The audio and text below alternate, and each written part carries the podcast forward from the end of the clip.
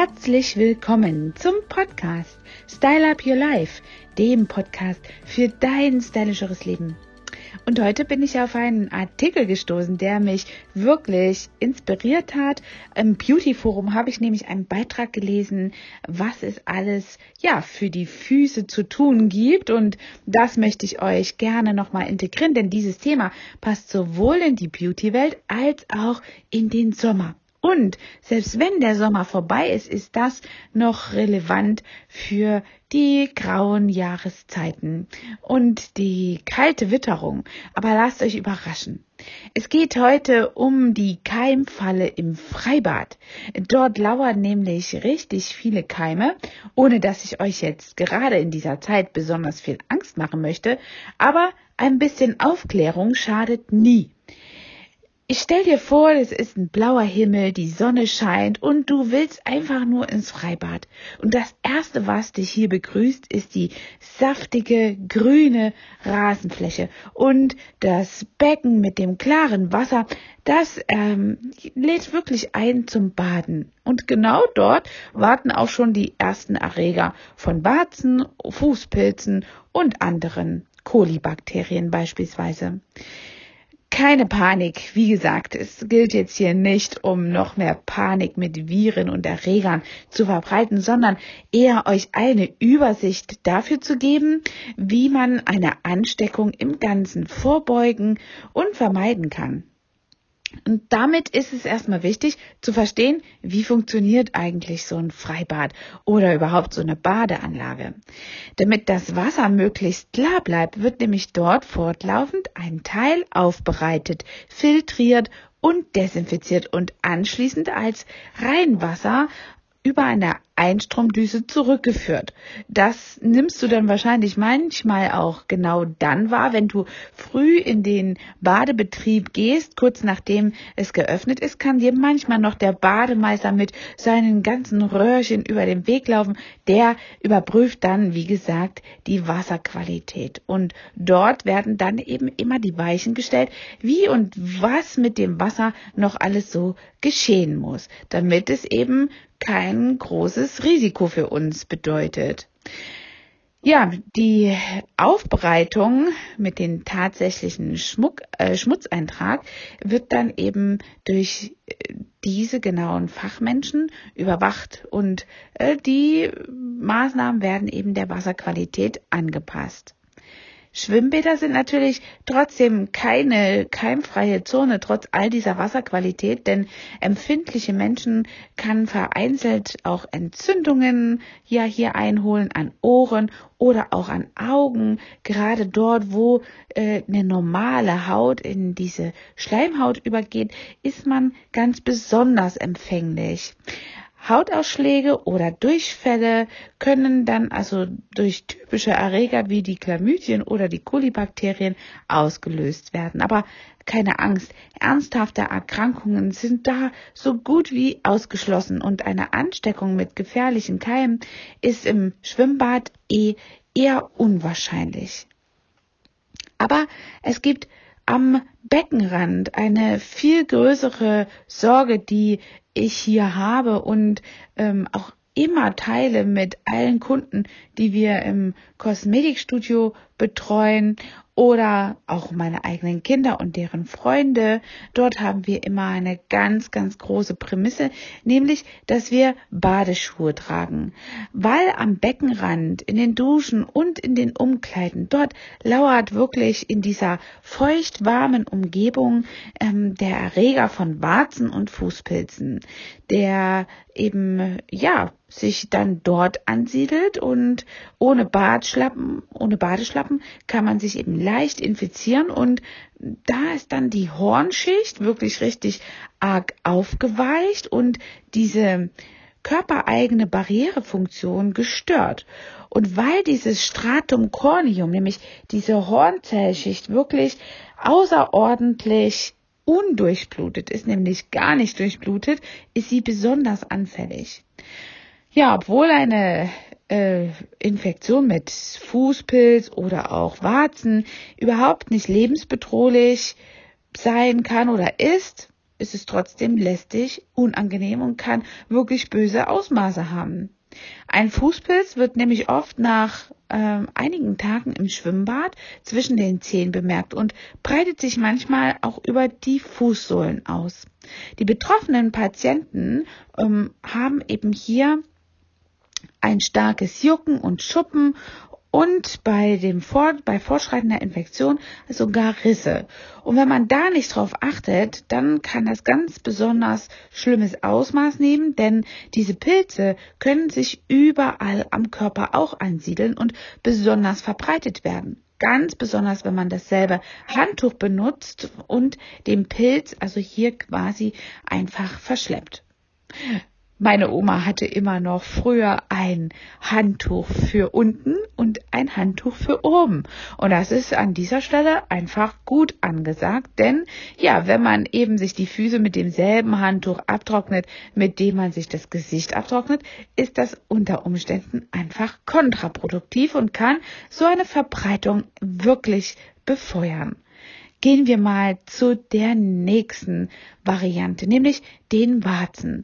Ja, eine Infektion mit Warzen wird auch in der Regel ebenfalls erst nach mehreren Tagen oder sogar Wochen bemerkt. Denn eine beispielsweise stecknadelkopfgroße Dellwarze, die hier wahrgenommen wird, ähm, ja, kann sich auch insbesondere nicht nur an den Füßen, sondern auch an den Armen, Händen oder am Oberkörper eingefangen werden. Die Füße sind aber trotzdem immer noch etwas, was sehr viele Dornwarzen zum Beispiel anlockt und äh, dort äh, ja ihr Zuhause werden lässt. Man kann eben ja auch richtige Schmerzen durch solche Dornwarzen haben, weil sie bis ganz tief in die Unterhaut reichen. Oftmals kommen Patienten zu uns zur Fußpflege, die wirklich so eine Warze entfernt haben möchten und wollen und wir müssen dort richtig akribisch arbeiten. Durch unsere podologische Abteilung haben wir auch die Kenntnisse dafür und ja, es ist oft ähm, eine herausfordernde Zeit, denn das ist auch manchmal nicht in einem machbar. Besonders oft treten die Warzen nämlich auch dann bei Kindern und Jugendlichen auf. Und eine Infektion kann aber auch in jedem Lebensalter auftreten, aber Kinder und Jugendliche sind besonders häufig davon betroffen. Die häufigste Warzenart ist dabei die gewöhnliche Warze ähm, die Verruca vulgaris, so nennt man die, äh, die sich eben zuerst als kleines, hartes Knötchen bemerkbar macht und später verhornt und sich sogar flächig über die Haut vermehren kann. Wie auch beim Fußpilz können Warzen etwas durch Aufkratzen der Hautknötchen und äh, auf benachbarte Hautareale und entfernte Körperstellen übertragen werden. Ja, das ist eben ganz, ganz wichtig, dass man dort solche Dinge wahrnimmt und einmal genau vom Profi ja untersuchen lässt. Und da komme ich auch schon zur Vorbeugung. Leider lassen sich eben weder die Farbe noch die Klarheit des Wassers im Schwimmbad darauf schließen oder einen Schluss ziehen, wie viel Keime sich darin tummeln und welche Erreger vom Fußpilz und Warzen überhaupt dort sich angesiedelt haben. Die bleiben nämlich immer unsichtbar. Deshalb ist es wirklich sinnvoll, sich vorzubeugen und das Risiko einer Ver äh, Infektion am, am besten zu minimieren. Badelatschen, das hatte ich ja schon gesagt, ist ganz wichtig. Eincremen ist auch noch eine wichtige Sache. Nach dem Baden das Ganze einzucremen, das ist eben etwas, wo dann Pilze, Viren, ähm, ja, oder eben diese Warzen einfach gar keinen guten Ansatz haben, denn die Haut ist nicht mehr trocken, sondern versorgt und die Barrierefunktion wird sehr, sehr schnell wiederhergestellt. Das Schlucken von Badewasser, naja, gerade bei Kindern ist das nicht unbedingt immer unmöglich. Also schaut da einfach auch drauf, wenn ihr euch dort mit diesen Kolibakterien vielleicht sehr empfindlich verhaltet, dass ihr euren Kindern da nochmal die, ja, die Wichtigkeit äh, erklärt, das Badewasser eben nicht zu zu schlucken. Duschen. Duschen ist auch noch eine ganz wichtige Sache, dass man sich vor dem Duschen richtig abduscht. Das vermeidet nämlich eben alle diese, ja, vermeidet eben, dass man in das Wasser irgendwelche Bakterien oder Viren bringt, von denen man selber vielleicht keine Ahnung hat, dass man sie äh, gerade trägt. So kann man der Verbreitung einfach wirklich, ja, Einhalt gebieten. Und natürlich nach dem ähm, nach dem Baden das Duschen ist auch ganz wichtig, nicht alleine nur wegen dem Chlor, sondern eben auch ganz besonders wegen den Viren und den äh, Erregern, den Bakterien, die man eben aus dem Wasser hier mit sich schleppt. Ja, und ganz, ganz wichtig ist, dass man äh, besonders an den Fußpartien die Füße oder die Zehenzwischenräume richtig gut trocknet und am besten ein extra vorgesehenes Handtuch äh, dafür hat. Ich gehe gar nicht zum Beispiel mit einem Handtuch an. Ich habe immer ein Kosmetiktuch oder auch ein äh, Zewa-Tuch dabei und lege mir das dann so zwischen die Zehen. Das mache ich sogar zu Hause nach dem Duschen, weil man die Zehen einfach vielleicht weniger gut abtrocknet, vor allem die Zwischenräume. Und dann schlingel ich mir das immer so da rein und das hilft wirklich gut dabei, diese Zehenzwischenräume trocken zu halten. Denn wenn das eben immer im Wasser steht, nass ist, dann ähm, kann sich eben hier ein Fußpilz ansiedeln. Ja, wie gesagt, das Handtuch sollte man immer wechseln und äh, falls man eben auch zu Infektionen an Augen und Ohren neigt, sollte man dieses Handtuch aus auf keinen Fall auch für diese Regionen eben nutzen. Ganz besonders ja auch, weil diese ha ähm, Haut an den Augen ähm, ein Übergangshaut ist von Epithelhautgewebe zu Schleimhautgewebe und dort fängt man eben aufgrund dieser Schleimhautübergänge sehr viel leichter einen Pilz ein. Ja, und äh, Wer da eben sehr empfindlich ist, kann von vornherein schon mal eine Schwimmbrille tragen und sich die Ohren nach dem Schwimmen mit Leitungswasser ausspülen. Das ist auch nochmal eine gute Möglichkeit. Vor allem unter der Dusche geht das ja ratzifatzi schnell. Ja, und äh, wenn man eben, wie gesagt, danach nochmal richtig abduscht, dann hat man auch das Risiko von Augenentzündungen, Fußpilz und Dellwarzen im Schwimmbad richtig gut vermieden. Man kann aber auch gänzlich auf das Duschen im Schwimmbad also ja verzichten und geht eben nach Hause. Muss natürlich dann schauen, dass die nasse Schwimmkleidung ausgezogen wird. Auch da kann sich eben also ein Infektionsrisiko ähm, ja nochmal erhöhen und dazu ist es eben eine ganz wichtige Sache, die man hier berücksichtigt. Was macht man aber jetzt, wenn man sich trotz allem einen Fußpilz oder eine Warze eingefangen hat? Ja, beim Fußpilz wird in der Regel mit Hilfe von antimykotischen Salben, sorgfältiger Fußhygiene und ja einiger weniger Wochen ähm, hier das ganze Thema wieder loswerden. Zum Glück jedenfalls. Du musst aber dranbleiben und dort ist dein eigener Fleiß sehr wichtig.